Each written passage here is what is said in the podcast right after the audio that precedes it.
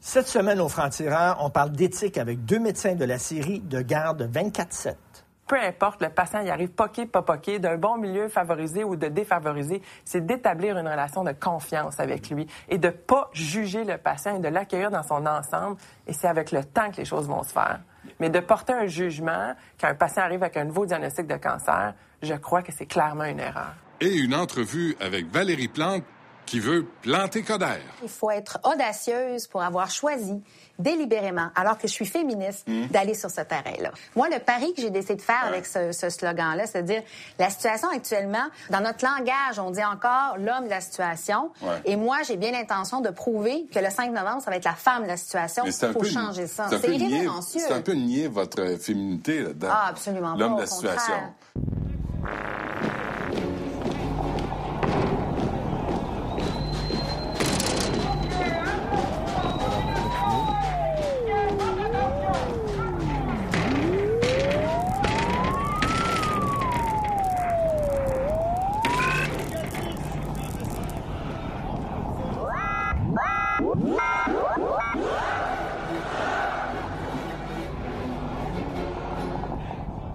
C'est cette semaine que débute la nouvelle saison de De Garde 24-7. On en a profité pour parler d'éthique médicale avec deux des médecins de la série.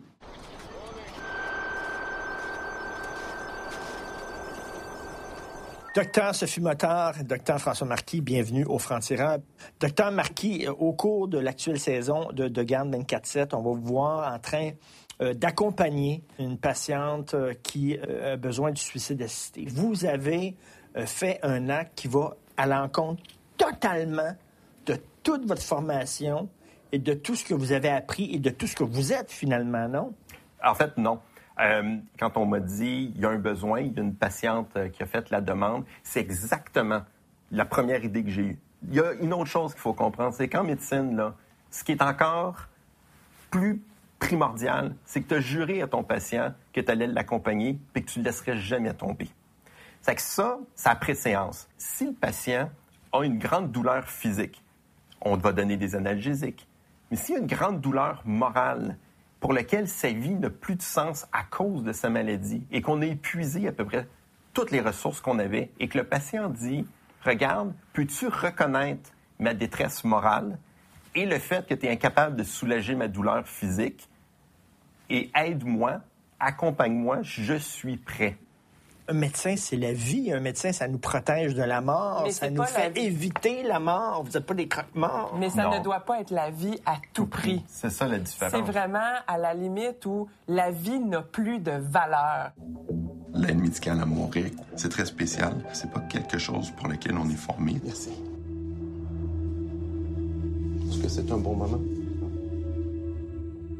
Il y, a, une grande fierté de dire j'ai été capable d'accompagner mon patient, je n'ai pas flanché, bouleversé, parce qu'on pense à toutes sortes de choses. On pense effectivement au fait que oui, je suis pas rentré en médecine pour ça. C'est pas quelque chose qui est facile. Et une chance que c'est pas quelque chose qui est facile.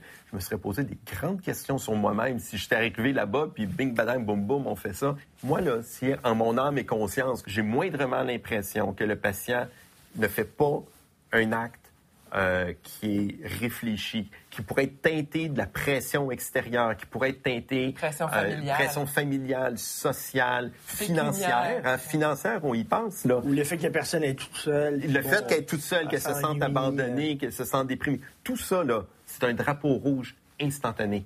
Mais quand j'arrive moi à la conclusion que cette personne-là a fait un choix libre et éclairé, sans entrave, sans pression, j'ai un collègue qui va reprendre une partie du processus, aller s'assurer que j'ai bien fait mon travail. C'est un système qui est quand même assez béton, là. C'est ça, là. Est-ce que vous avez vécu ça? Euh, pas directement, non. J'ai pas euh, fourni l'aide médicale à mourir, mais en même temps, euh, j'en parle beaucoup avec mes patients qui sont en oncologie, qui sont métastatiques. C'est quand même un honneur d'avoir ces discussions-là avec les patients parce que là, c'est vrai.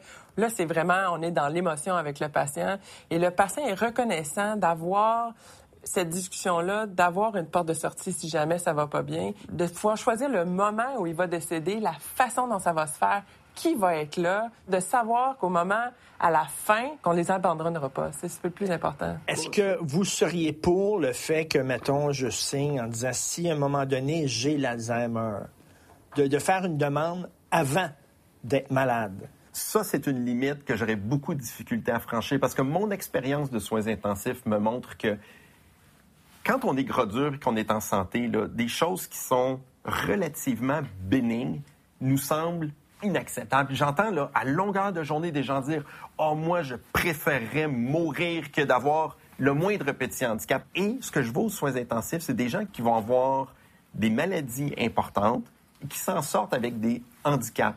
Puis qui nous disent après C'est plate, là. Mais la vie n'arrête pas. Et on a plein de témoignages comme ça. C'est que moi, personnellement, quelqu'un qui, qui aurait signé dans le, le, plus clair de sa jeunesse en disant Moi, euh, si je me casse un ongle, je préfère mourir, j'aurais du trouble. Quand on nous dit que ça se pratiquait avant, là, mais que c'était en douce, là, mettons la famille dit regarde, la prochaine fois qu'il va avoir une crise cardiaque à l'hôpital, là, réveiller le pauvre, tout ça, là, c'était, c'était une forme? Non, c'était complètement différent parce que ça, c'est de ne pas avoir un traitement. Et ça, ça arrive encore fréquemment. J'ai des patients qui vont arriver et qui vont dire, écoutez, moi, je suis prêt à accepter tel type de traitement, mais si mon cœur arrête, laissez-moi mourir. Pas l'acharnement. c'est Exactement. Exactement. Et l'autre chose qu'on faisait, c'était, et qu'on pratique encore, c'est que si les gens disaient, je dis, écoutez, j'ai trop de douleur, soulagez-moi, et si, parce que vous voulez soulager ma douleur, par hasard, j'arrêtais de respirer, ça me dérange pas. Moi, j'ai des collègues médecins, jeunes, en santé, et qui m'ont dit, François, si j'ai un arrêt cardiaque à l'hôpital et que tu me trouves sur le plancher, tu ne me réanimes pas. Je ne suis pas prêt, moi, comme individu autonome, intelligent, à risquer de laisser la moitié de mon cerveau dans le grand tunnel de lumière. Il y a une question qu'il va falloir se poser à un moment donné. Est-ce qu'on peut guérir tout le monde? Moi, quand j'étais jeune, j'avais des cours de morale, puis j'adorais ça. Ils nous demandaient, on était en groupe, puis ils nous demandaient, bon, tu as un canot pneumatique qui peut contenir quatre personnes, puis là, bon, tu as un prêtre, Ouais, ouais. tu as une femme enceinte, tu as un vieux, tu as un handicapé, bien là, il y en a deux qu'il faut que tu jettes à l'eau. Qui? Je ne pense pas que c'est un vrai problème parce que euh, quand on regarde maintenant les gens de 80 ans, c'est ça la question, c'est jusqu'où Oui. on va s'acharner? Bon. Euh, les gens de 80 ans, c'est les nouveaux 40 ans. Donc, l'âge, on regarde presque plus l'âge chronologique, mais on regarde l'âge physiologique. Il y a des personnes de 80 ans qui font des marathons, qui ont un âge physiologique bien meilleur que certains 40 ans qu'on voit. Personne de 80 ans va dire, écoute, j'ai une bonne qualité de vie, je suis en santé, j'ai aucun facteur de risque, pourquoi est-ce qu'on n'essaierait pas de me guérir de mon cancer? Il y a certains traitements, on ne comprend pas exactement pourquoi, mais passé un certain âge chronologique, plus ou moins un an, là, c'est pas. Ça fonctionne pas. que certaines chimiothérapies certaines chimiothérapies, c'est des que catastrophes. certaines greffes, que ce soit greffe de moelle ou autre, qui passé un certain âge, le corps, peu importe la forme physiologique, peut pas subir les conséquences. On va abréger leur vie, puis on va diminuer leur qualité de vie, puis on augmente les risques que cette personne-là plus âgée décède de sa maladie de façon prématurée. Donc, il y a une limite. La partie guérison, là, c'est la partie facile. Ça, là, il n'y a jamais personne qui s'emmerde de ça, puis c'est quand ça fonctionnera pas. C'est là le test du vrai médecin, c'est de dire, est-ce que je détourne mon regard puis je vais voir quelqu'un qui va me valoriser en guérissant, ou est-ce que je vais l'accompagner? Tu vas peut-être accompagner ton patient dans la guérison, tu vas peut-être accompagner ton patient dans la palliation. Les deux ont autant de chances. Et dans la question, est-ce qu'on doit traiter tout le monde? La réponse, c'est oui. Parce que même si le traitement est palliatif, il sera traité, Même il sera accompagné. Est-ce que tous les patients se valent? Deux cas de cancer du poumon. Il y en a un qui fait de l'exercice, fait attention à sa santé, il ne fume pas. L'autre, il fume trois paquets de cigarettes par jour.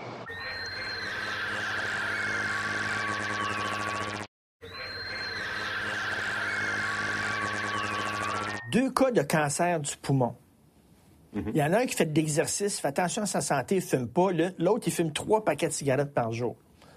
Moi, je dis qu'il y en a un qui fait vraiment pitié, puis l'autre, c'est un méchant bozo. Honnêtement, si En je n'avais qu'un seul traitement de chimio à choisir entre les deux, que c'est ça l'essence de la question. Oui. Je le donne à celui qui fume pas. Pas parce que je veux le punir de fumer, parce que son tabagisme, là, détruit l'effet de son traitement. Il continue à empirer.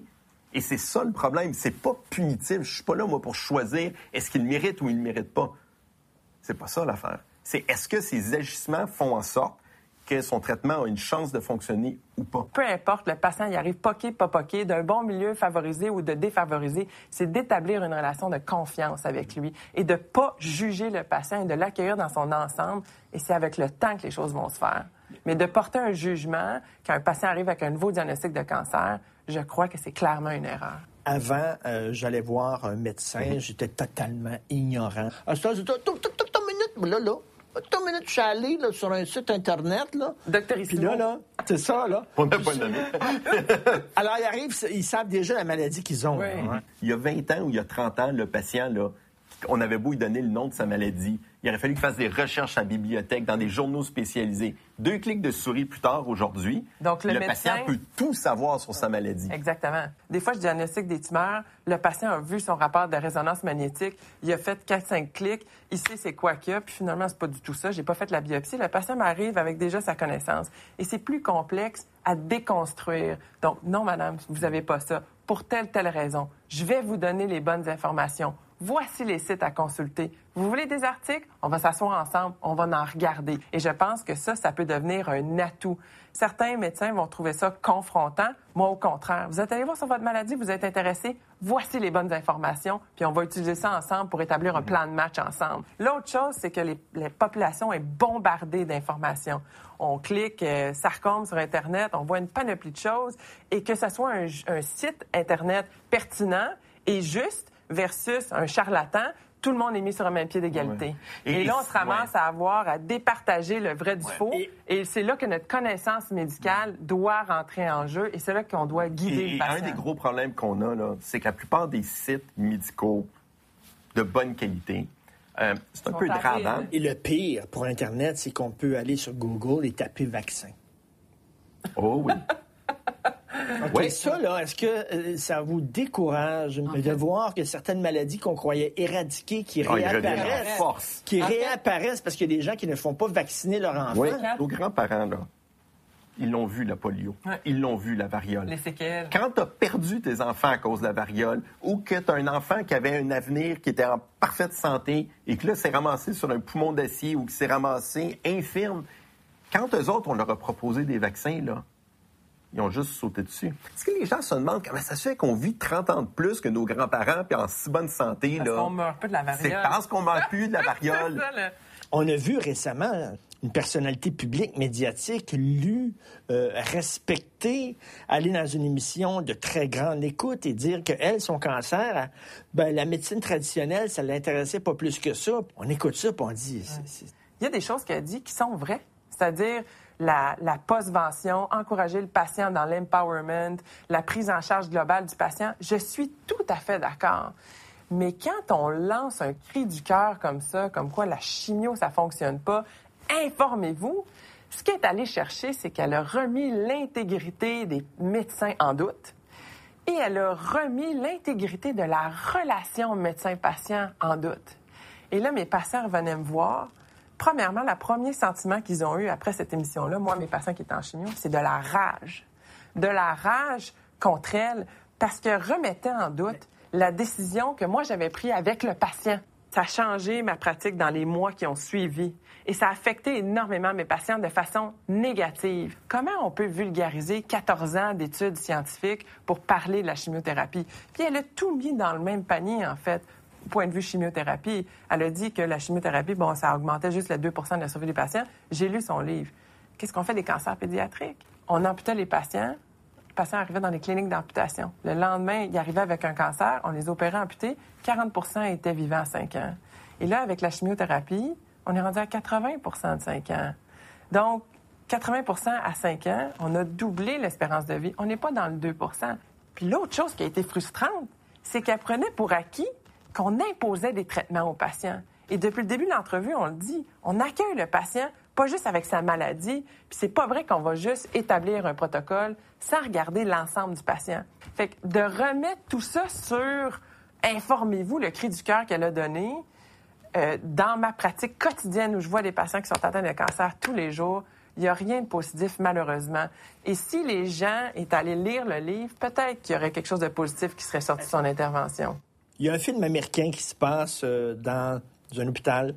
Et c'est Alec Baldwin, un de mes comédiens préférés, qui joue un médecin. I have an MD from Harvard. I am board certified in cardiothoracic medicine and trauma surgery. You ask me if I have a God complex? Let me tell you something. I am God. Moi, c'est ce qui m'a toujours horripilé et c'est ce qui m'a même retenu d'aller en chirurgie. Finalement, je suis allée. Mais c'est l'archétype de l'homme autosuffisant, imbu de lui-même, misogyne, etc. Et ça, je me suis rendu compte que dans la réalité, là, ça pas existe même, presque non. plus. Vous dites à la nature, prends ton trou. Ah, non, non, non, non, non, Prends ton Oh, trou. oh. Tu penses qu'il va mourir? Non. Il mourra pas. Un- non, non, un grand, un, un grand moment là, où tu comprends bien des affaires aux soins intensifs, là, c'est quand tu te rends compte que tout ce que tu fais, là, c'est de maintenir quelqu'un vivant le temps qu'il se répare lui-même.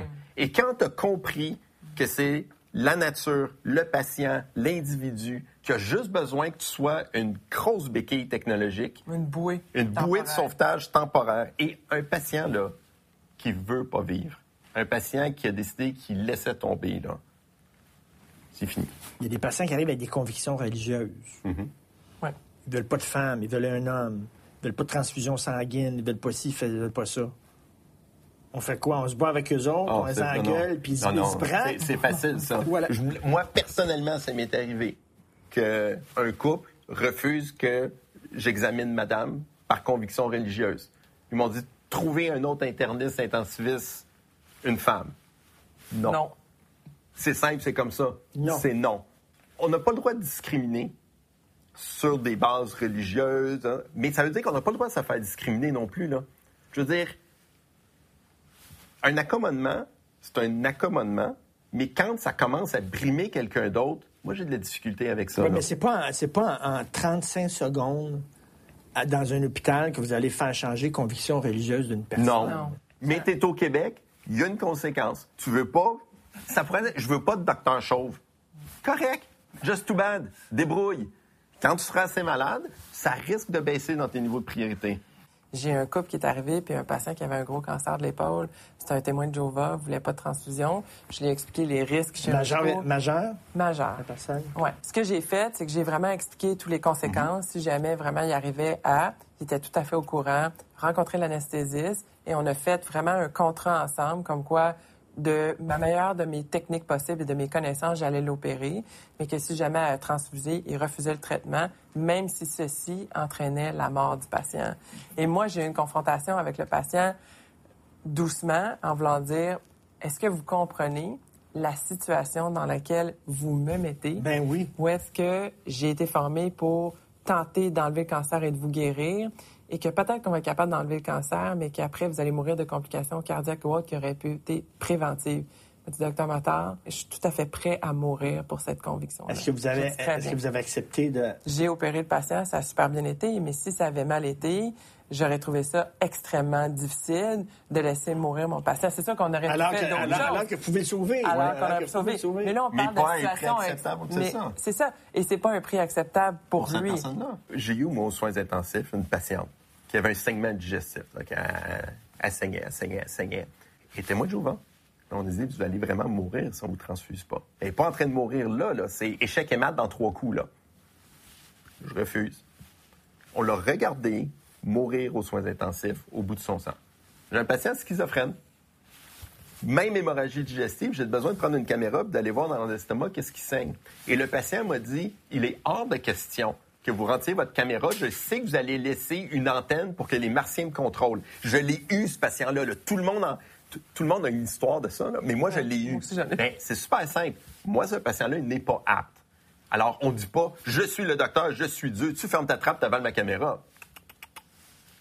Le Ordre- téléphone, un ordre de cours, j'ai parlé cour. au juge. Obligation de traitement. Oui. Et le juge m'a dit, très bien, docteur Marquis, expliquez-moi, quels sont les risques, quels sont ses avantages, pourquoi vous pensez qu'il est inapte? Et le juge a dit, dans cinq minutes, il va avoir un ordre de cours par le fax. Puis s'il faut que vous le mettiez en anesthésie générale, vous le mettez en anesthésie générale.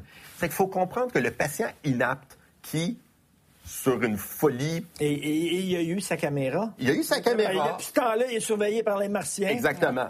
Mais il s'en rappelle pas parce qu'on a fait on, a fait, on a fait ce qu'il fallait pour pas qu'il se rappelle qu'il y ait sa gastroscopie.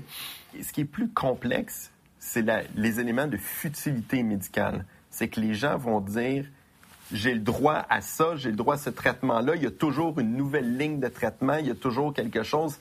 Si mon père, qui a une maladie terminale, son cœur arrête, je vais pour partir son cœur, puis si le cœur arrête encore 20 minutes après, vous allez me le maintenir encore, puis encore, puis encore. Cet élément-là mm. est beaucoup plus difficile à gérer au point de vue quotidien que le refus des transfusions ou le refus des traitements ou des choses comme ça. Moi, là, je sais, là, j'ai des collègues qui disent des fois, là, ah, moi, là, je suis un super bon docteur parce qu'à chaque fois que j'ai un patient qui arrive, là, j'offre toujours la Cadillac du traitement.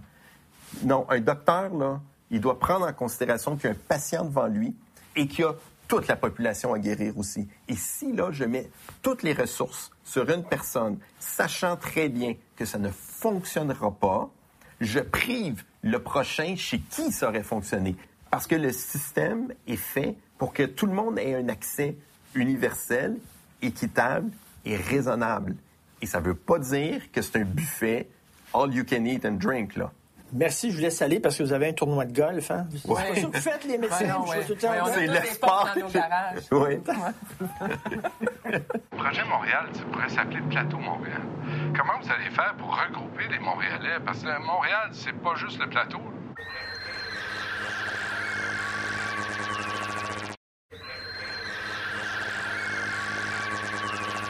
Valérie Plante-Coder. J'ai hâte de voir ça.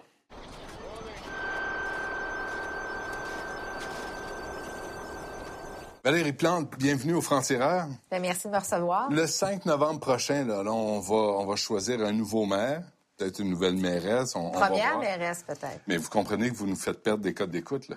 Comment ça, je peux perdre des pas ben là, les gens regardent, je la connais pas, elle doit ah, ça, bon, tu sais. Qu'est-ce qu'elle veut? Alors, qui est, C'est qui, cette fatigante-là? C'est ça qui va arriver. Alors, Valérie Plante, c'est une femme qui s'est lancée en politique en 2013 et qui euh, s'est battue contre une géante, Louise Arel. Puis finalement, je l'ai emportée euh, par, avec beaucoup de détermination, puis après avoir frappé à beaucoup de portes. Et puis l'année dernière, j'ai été élue la chef de projet Montréal. Plusieurs noms de la politique municipale montréalaise ont perdu, ils ont mordu la poussière dimanche soir. Il y a eu certaines surprises et parmi les surprises, Louise Arel, qui a été battue par une candidate de projet Montréal qui était jusqu'à maintenant inconnue du grand public. Elle s'appelle Valérie Plante. Et moi, je suis bien décidée à remplacer Denis Coderre parce que il y a plein de gens comme moi qui trouvent que la job est pas bien faite que présentement, on est plus un festival de coupage de ruban, on est plus dans le bling-bling, on n'est pas dans des solutions concrètes pour la, population. Puis les gens sont tannés de se faire prendre pour acquis. OK, ça, c'est le pitch. Mais là, vous, vous, venez de l'Abitibi. Mm-hmm. On va quand même pas avoir une habitante de, de, de Rouen-Noranda, mairesse de Montréal. Il y a des maudites limites à être ouvert aux, aux étrangers. quand je suis arrivée à Montréal il y a à peu près 20 ans, en fait, c'est la ville que j'ai choisie, de la BTV. Je suis venue faire mes études ici, puis je me suis dit, ben euh, cette ville-là, je, l'adore. Donc, euh, pourquoi pas une mairesse des régions qui vient des régions puis qui s'en vient dans la grande ville. Ben, on n'en veut pas. on, veut, veut, on veut quelqu'un qui connaît la ville, qui connaît Montréal. Ah, pour la connaître, ça, je la connais. Qui aime le smog, qui aime la pollution, qui aime la poussière, les chantiers qui finissent plus, puis le bruit sans ben, cesse. Je pense qu'après 20 ans, là, puis en plus, j'ai décidé d'élever mes enfants ici. J'ai décidé d'élever mes enfants à Montréal. C'est vrai? Ben, tout à fait. Avec, euh, écoute, c'est une belle qualité de vie à Montréal. J'envoie des PJ chez vous. mais, ça, mais là, Denis Coderre, là, écoutez, Valérie Plante, vous, là, vous avez 4000 abonnés sur Twitter. Il y en a 300 000. Il a été ministre, puis il a été toutes sortes d'affaires euh, chez les libéraux. Il roule en VUS. Vous, vous êtes en vélo, puis vous courez à pied. Mais il va vous manger tout rond. Ah, absolument pas. Absolument pas. Je trouve que c'est tellement une ère, euh, une période intéressante en politique. Le monde en a assez des politiciens de carrière. sont tannés. Quand je disais tantôt se faire prendre pour acquis, ben c'est ça. À un moment donné, là, un maire qui est plus intéressé à se faire d'autopromotion, de courir les plateaux de télévision. Puis oui, il est partout mais il est jamais là longtemps, puis il écoute pas vraiment les gens. Les gens en ont assez de ça. Et c'est là où, pour moi, c'est là que je fais la différence. Oui, mais en même temps, vous, venez des groupes communautaires, vous n'êtes pas connus. Tremblay, Pierre Bourque, là, on a eu des maires plates. On ne On veut pas une autre une mairesse plate non plus. Là. On veut pas une granola qui arrive en vélo à l'hôtel de ville pour euh, dire, là, là, le party est fini, puis on va commencer à avoir une ville Moi, je pense que les Montréalais veulent un représentant, une représentante, justement, qui les représente, qui leur ressemble. Puis ça, c'est ça que je suis. Moi, je me promène pas en limousine, je me promène pas en VUS. Je prends le métro. Je connais ça, moi, les pannes de métro. Oui, mais Projet Mais- Montréal, ça pourrait s'appeler Plateau Montréal. Tu sais, vous êtes dans l'ouest de l'île, là. Là, d'abord, quand vous y allez, vous vous gênez pas pour parler anglais, vous aussi. Puis, comment vous allez faire pour regrouper les Montréalais? Parce que Montréal, c'est pas juste le plateau, là. C'est clair, mais effectivement, Projet Montréal, ce n'est pas le, le- le parti du plateau.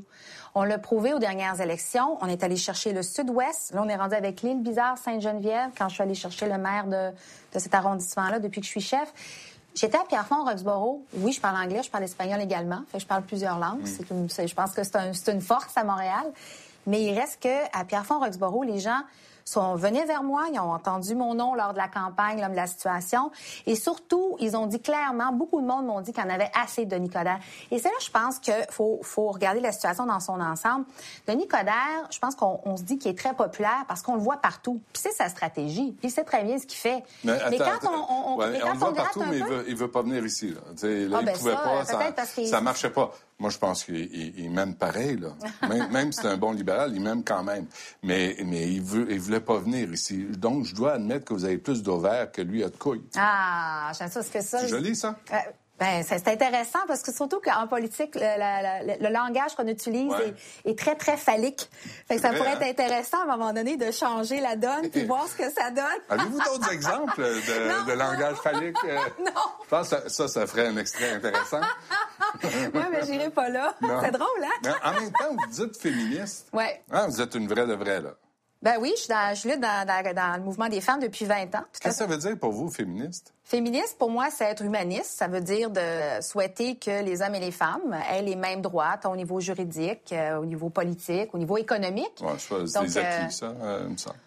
Ben non, pas nécessairement. Au niveau économique, on sait que les femmes sont moins rémunérées, par exemple, dans certains secteurs. fort. Même, euh, Travaillez moins fort. Vous n'avez pas de bon réseau. Regardez, là, en plus, vous vous présentez comme l'homme de la situation, Valérie Plante. Moi, là, être féministe, puis dire à mon, mon équipe de communication, vous allez me présenter, moi, une femme, comme l'homme de la situation, je trouve ça un peu gênant pour vous. Ben, c'est je trouve drôle. ça un peu sexiste, même. Ben moi, je vais vous dire, il faut être audacieuse pour avoir choisi délibérément, alors que je suis féministe, d'aller sur ce terrain-là. Moi, le pari que j'ai décidé de faire. Ouais. avec ce, ce slogan-là, c'est de dire, la situation actuellement, dans notre, dans notre langage, on dit encore l'homme de la situation. Ouais. Et moi, j'ai bien l'intention de prouver que le 5 novembre, ça va être la femme de la situation. Il faut peu changer ça. c'est un C'est irrévérencieux. Un peu nier votre féminité là-dedans. Ah, absolument pas. L'homme de la situation. il faut avoir de l'humour. Moi, j'en ai beaucoup. Vrai? Ouais. OK, on travaille là-dessus. là, euh, en même temps, on regarde ça. Là, euh, Denis Coderre, il est, il est bien branché. Hein? Vous n'avez pas, vous avez pas ses amis, vous n'avez pas ses relations, vous n'avez pas ses Tant contacts. mieux. Tant mieux si je peux aller m'asseoir à une table de négociation puis arriver avec mon approche qui est, qui est basée sur le travail d'équipe, véritablement. On parlait du communautaire tantôt. Pour moi, ça, c'est une force. Tant mieux si je suis capable d'arriver avec ces valeurs-là. Montréal, c'est une ville importante. C'est pas un organisme communautaire. Mais pourquoi est-ce que ça pas dans devrait un être, euh, d'église euh, à Rosemont, cette affaire-là. Là, sais, c'est une grosse Clairement, ville. clairement, mais et c'est pas pour rien non plus que je suis rendue la chef de- du, du parti de l'opposition là. Parce que j'ai su faire mes preuves. On peut très bien venir du milieu communautaire ou venir du milieu des affaires. Puis, si on sait bien s'entourer, puis si on travaille fort, ce qui est deux qualités que j'ai, Ouais. ben, à ce moment-là, on avance. Quand je dis travailler en équipe, c'est important parce qu'on l'a entendu beaucoup du maire actuel travailler en équipe. Mais quand on gratte, puis on va voir les gens autour de nous, au- autour de lui, soit ils ont peur, soit ils se disent, ben, je suis aussi bien d'aller dans le même sens du masque, sinon on, on va se faire écarter. Mais en même temps, la politique s'est rendue aussi beaucoup. euh, vous avez mentionné bling bling là. C'est les relations publiques, les relations avec les journalistes. euh, hey mon chum, puis d'entretenir des, des bonnes relations, d'aller sur des plateaux de variété, puis de faire des coins coins. Euh, mais c'est ça que les gens retiennent. Le programme comme tel, le plan de match comme tel, la réalité des choses. Dire, on veut que les chantiers soient faits, mais mon Dieu, qu'on est content de voir le pont Jacques-Cartier à 40 millions de dollars avec ses lumières de Noël. Ben, d'une part, euh, le bling-bling, justement, moi, je pense pas que c'est tous les politiciens. Moi, je m'inscris pas dans cette, euh, dans cette logique-là. Je pense que c'est beaucoup à Montréal, c'est le maire en poste. C'est le maire sortant qui a mis ça en, qui, qui- qui est fanatique de ça parce que pour lui, ça lui permet d'être vu sur toutes les tribunes puis d'avoir un certain- une certaine sympathie. Mais moi, je pense qu'on devrait définitivement, euh, j'ai envie de passer moins de temps à couper des rubans puis être plus souvent en arrière de mon bureau parce que quand on va, on- dans les prochaines semaines, nous, on va le présenter, le bilan de l'administration, puis c'est faible entre tout ce qui a été promis au début puis qu'est-ce qu'au final, on se dit, ben peut-être que Denis Coderre devrait passer moins de temps sur les plateaux de tournage, puis plus en arrière de son bureau. Mais vous avez beau dire ça, le Richard Bergeron, l'ancien chef de Projet Montréal, qui en avait avec euh, Denis Coderre, ben, il s'est rallié à Denis Coderre. Là, Scott McKay, l'ancien du Parti vert, va, va se présenter sous la bannière de l'équipe Coderre. Je veux dire, Denis Coderre est en train de faire le vide dans, dans l'opposition. Ah, absolument pas. Le vide, Ben, non, vraiment, vraiment pas. Le- votre ancien chef est, est- est parti pour Ben, Denis Coderre. M. Bergeron, il a fait ses choix. Richard, c'est un homme qui euh, avait envie de réaliser des trucs. Il s'est dit, là, c'est Denis Coderre qui est au pouvoir. Moi, je change de côté. J'ai envie d'avoir Richard, des gens... Richard Bergeron fonctionne au nanan. Ben, en fait, Il euh, eu, là. ben, en fait, il est devenu le responsable du centre-ville de la ville de Montréal en, en allant avec Denis Coderre. C'est un gros nanan. Oui, oui, c'est ça. Mm. Le fait, justement, que ça fait pas, euh, de quoi, depuis 30 ans que j'en ben, tant mieux que je les ai pas, ces réflexes-là. Puis tant mieux que je suis pas en train toujours de dire, bon, tu viens avec moi, moi, je te donne telle affaire. Ultimement, moi, j'ai envie d'avoir des gens qui ont la ville à cœur puis qui veulent la servir.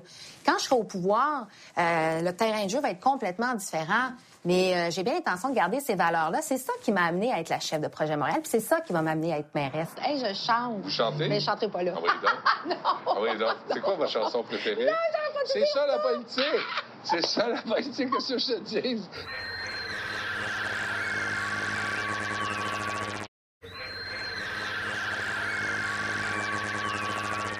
Soyons positifs. C'est facile. Dites-moi quelque chose de positif à propos de Denis Coderre et du 375e et de Montréal. Euh, quelque chose de positif par rapport à Denis Coderre, euh, c'est un monsieur sympathique. Puis, euh, quoi, et pour le 375e... Allez-vous perdre une molaire après ça? Non, Ça non, non, non, non, pas du tout. Quelqu'un de sympathique? Non, mais euh, comme maire de Montréal. Oh, comme maire de Montréal? Ben oui, Je pensais plus la personne. Non, il est Quand sympathique, tu sais, Denis Quand on rencontre Denis, je veux dire, il est sympathique. il est extraordinaire. ouais, ouais. Euh, Denis Coderre, il, Il est très donne la attaché. main, ouais. il donne la main comme personne d'autre. Avez-vous C'est un ça? style. C'est un style qui est très euh, confortable, plus avec euh, la jante masculine. Ah oui? Ouais. Vous, vous trouvez ça trop brusque? Non, pas brusque. C'est juste adapté à, à la Aux- jante aux masculine. boys. Euh, Denis Coderre, comme maire de Montréal, euh, a- lui a vraiment choisi de faire la, question de, la ville internationale. euh, puis à ce niveau-là, euh, on voit qu'il a fait beaucoup de voyages, puis il parle beaucoup de Montréal. Est-ce que moi je ferais comme lui? Pas du tout. Mais on sent que pour lui, l'idée de mettre Montréal, d'en parler beaucoup à l'étranger, c'est important. Puis à ce niveau-là, on pourrait dire que, que, que il a réussi. Mais savez-vous, c'est le fun de voir Denis Coderre charrier Montréal avec lui, puis en faire une ville internationale à- de l'envergure que doit être Montréal.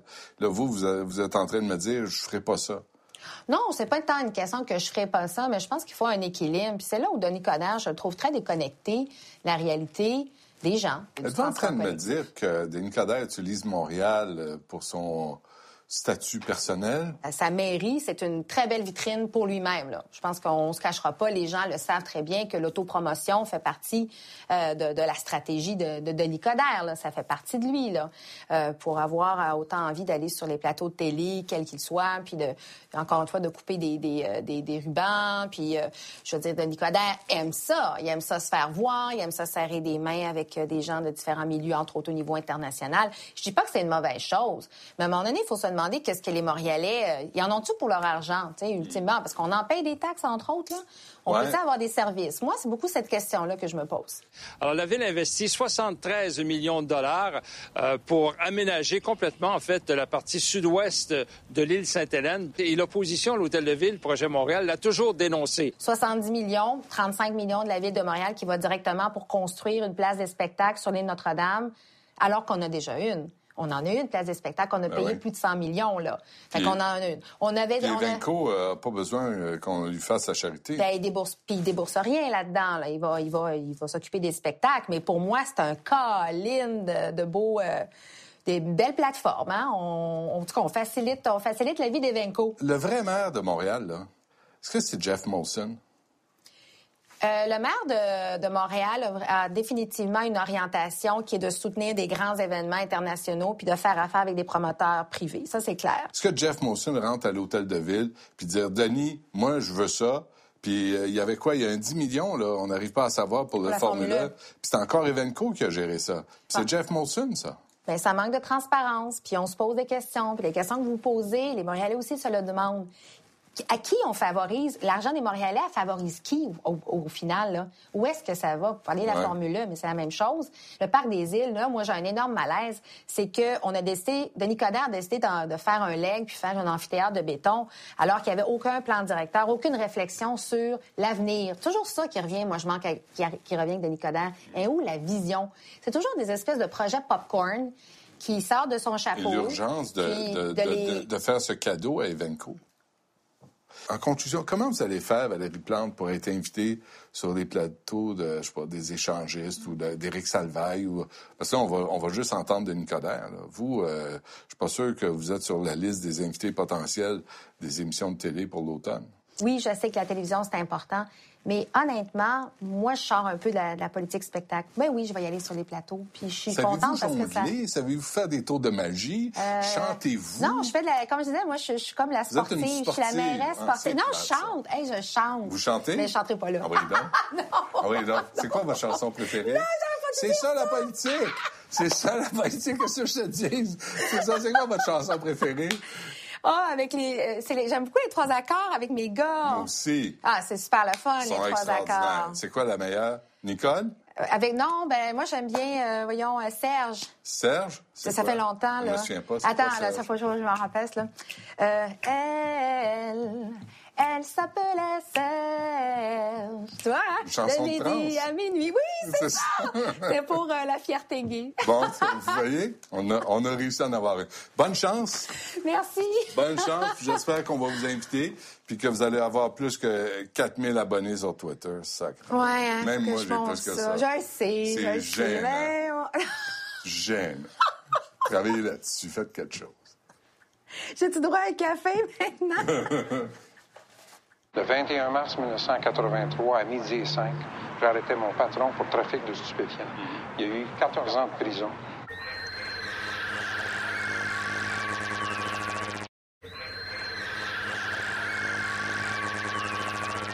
Bonjour la police, 19-2, district 31. On est tous fascinés par la police. Bilan avec Jacques Duchesneau.